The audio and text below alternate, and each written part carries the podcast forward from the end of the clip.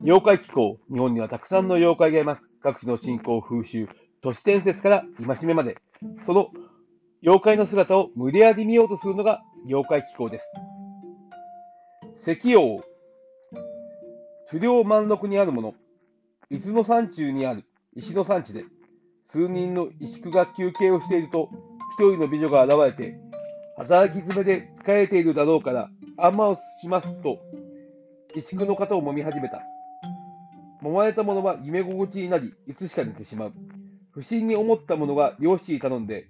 女を鉄砲で撃ってもらうと、石が割れるような音とともに、女は倒れた。しかし、その場所には女の死体はなく、砕け散った石があるだけだった。石の精が人の姿になって現れたのである。この女にあんましてもらったものは背中に石で引っかいたような傷が縦横にあり、薬を塗ってもようやく治ったという石用でございます。えー、女の妖怪、美女の妖怪でございます。えー、石工、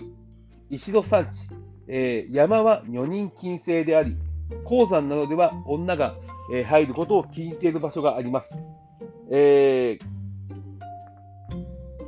なんでしょう、作業が過酷なために、そこで溜まったフラストレーションを、えー、女性が来ると、この石工たちが爆発してしまうという、こう、鉱山の鉱夫たちが爆発してしまうために、えー、被害を防ぐために、女性を入れない4人禁制にしたというふうに私は思っております。えー、女性が入ってしまうと、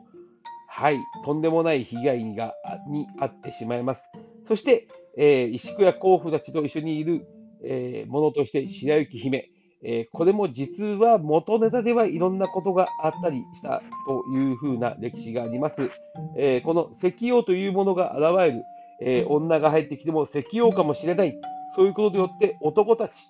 が、えその石王を警戒し、え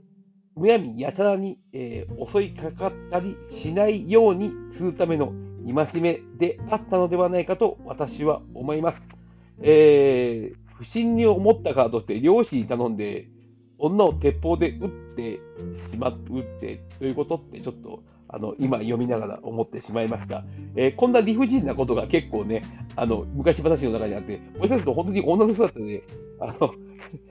石だったってことにして、えー、ごまかしてしまったんじゃないかなというとこも今、この文を読みながら思ってしまいました。えー、理不尽が理不尽のままえー、まがい取ってしまう妖怪の世界、そしてそのことが実際そのような意味を持っているのではないかなという空想を広ま広ませていけば、この物語の中に見えてくる何かがあるのではないかと私は思います。ではまた次回、妖怪の世界でお会いしましょう。